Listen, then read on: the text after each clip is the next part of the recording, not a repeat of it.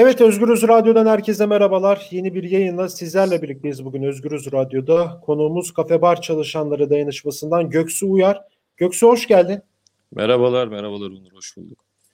Evet bugün konuşacağımız konu kafe bar çalışanlarının durumu. Bilindiği gibi e, aslında 320 güne yaklaşan bir sürede meyhaneler ve bar ruhsatı olanlar kapalı, dükkanlar kapalı.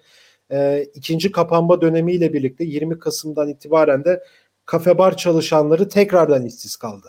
Yani 70 güne yaklaştı neredeyse e, ve bu süreç boyunca da devletten ve hükümetten herhangi bir yardımda e, alınmadı. Birazdan zaten Göksu'ya da soracağız bu soruları. E, yardım herhangi bir yardım geliyor mu, teklif ediliyor mu, bundan sonra ne olacak gibi sorulara yanıt arayacağız.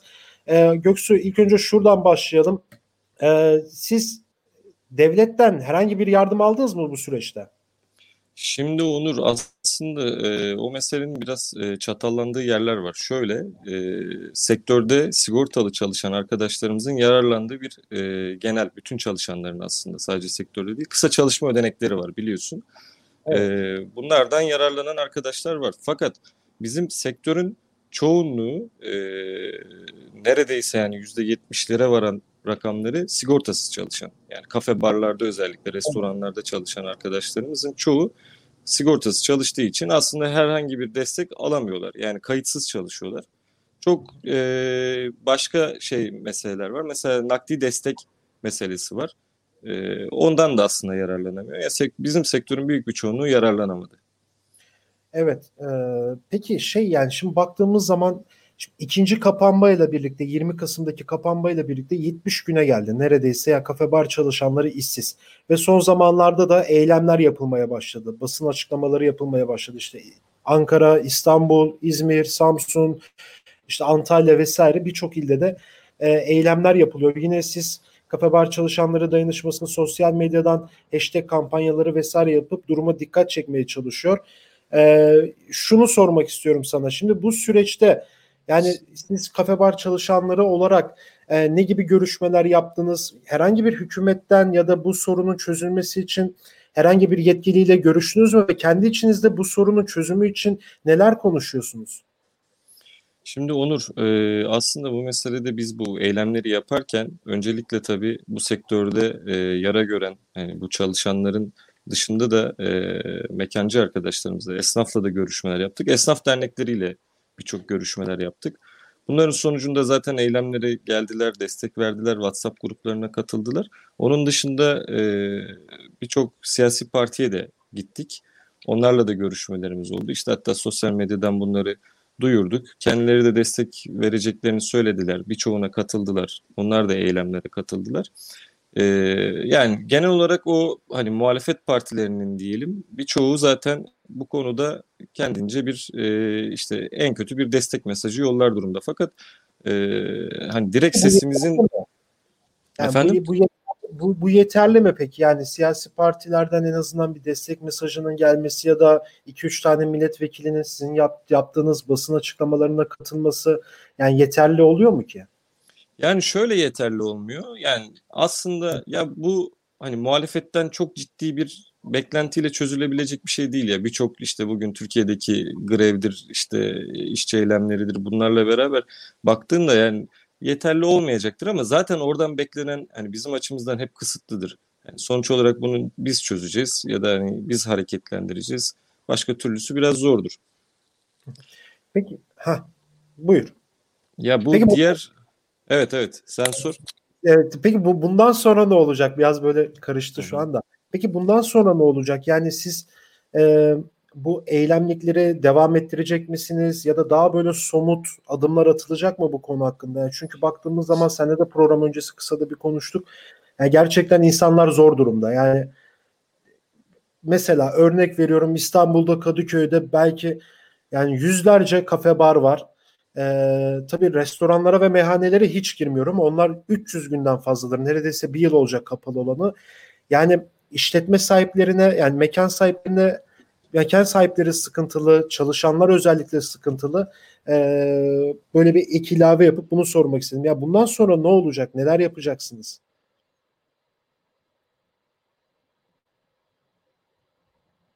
Pardon. E, bir arama vardı. Tamam. Bundan sonrasına dair aslında şöyle e, yani belirli işte eylemlikler bu sessiz eylemlerle başladık biliyorsun sen de görmüşsündür. E, daha sonrasında evet. işte birçok ilde en son yaptığımız birçok ilde işte beş ilde yaptığımız eylemler var. Tabii ki de bunların çoğalmasına dair aslında bir çabamız var. Yani sonuç olarak e, bizim işte şey gibi e, kafe bar çalışanlarının ve esnafın bütün bu dertlerini derleyen, toparlayan bir dosya oluşturalım. İşte bunu bir e, gidelim meclise sunalım. İşte buna dair biz çözüm istiyoruzun yani gerçekçi bir şekliyle sunalım ama biz gerçekçi nedenlerle sunsak da gerçek bir muhatap bulamamakla ilgili kaygımız var bir yandan. Tabii ki bunu yapmak faydalıdır çünkü bunun hani ekstradan bizim için önemi bütün bu şehirlerdeki arkadaşlarımızın buranın gerçekten bu meselenin peşinden gittiğini e, kabul etmesiyle ilgili. Şehirlerin, şehirlerdeki birçok arkadaşımızın e, aslında daha işte Kayseri'de işte denenecekti. Bu son eylemde Kayseri bir türlü onu yapamadı. Engellemelerle karşılaştı. Bunun gibi yerlerdeki eylemleri çoğaltmaya bakacağız biraz. Biraz çözüm odaklı gitmeye çalıştığımız nokta aslında sendika Onur. O çok önemli bizim için. Evet. E, çünkü yani şu sektörün genel bir şey havası var. Ya yani burada sendika olmaz diye bir e, ön kabul var.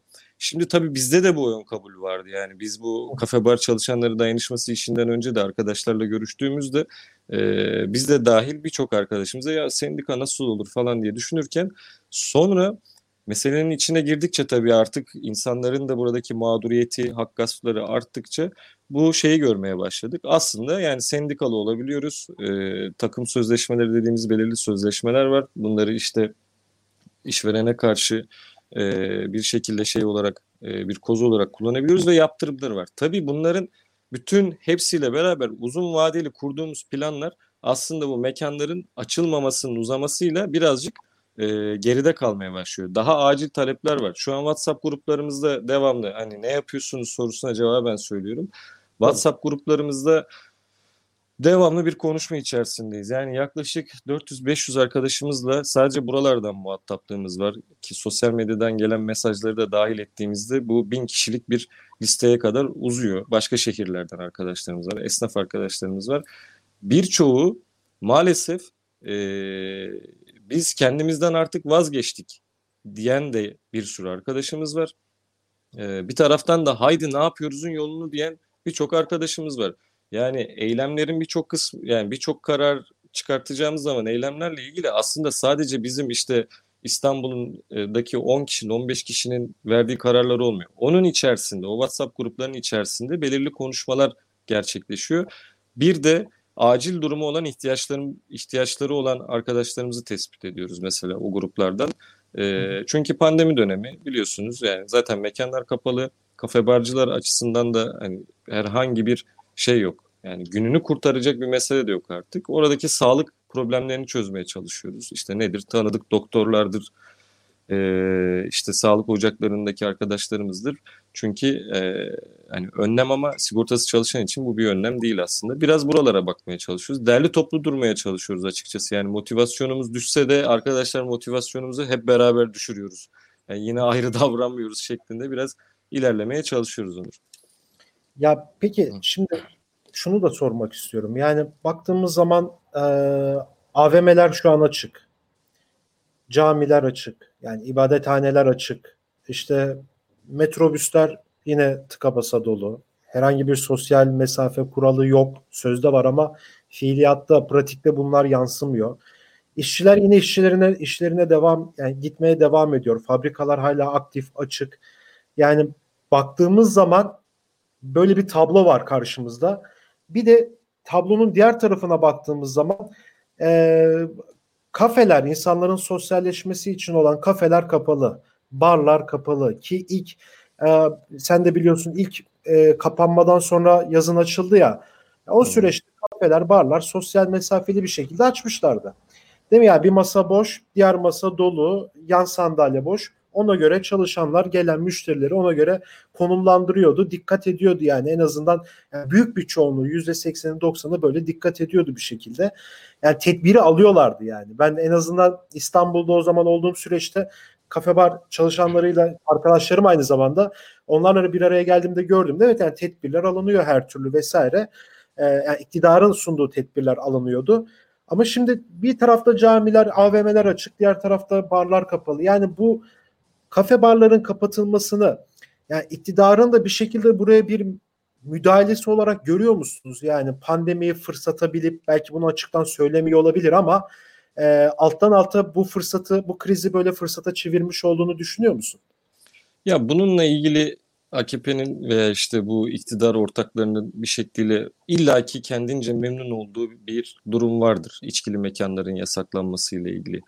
Ee, ama orada merkez olarak şöyle bakıyoruz biraz sanki meseleye.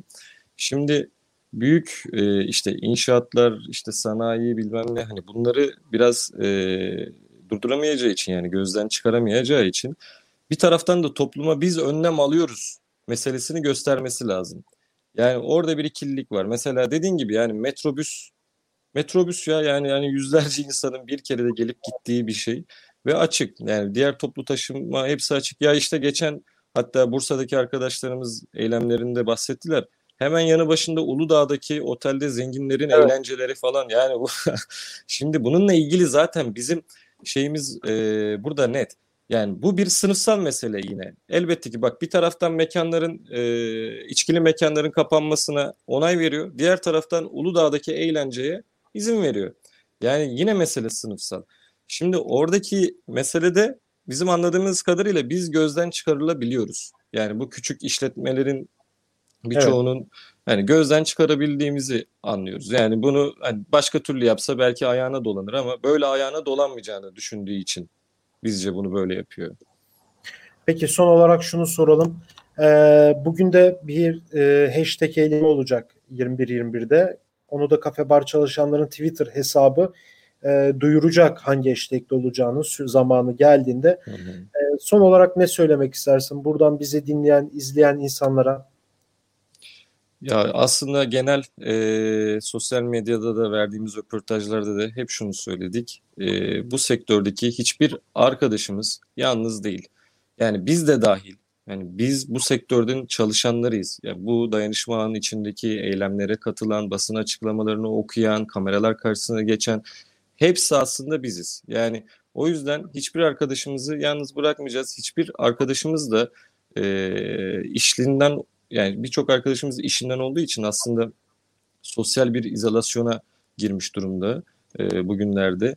Bunlardan çıkmanın tek yolu yan yana olmak, örgütlü bir şekilde mücadele etmek, buna birlikte karşılık vermek e, diyorum. Tüm dostlarımıza da buradan sesleniyorum. Hiçbirimiz yalnız değiliz. E, buyurun gelin katılın. Bu kadar.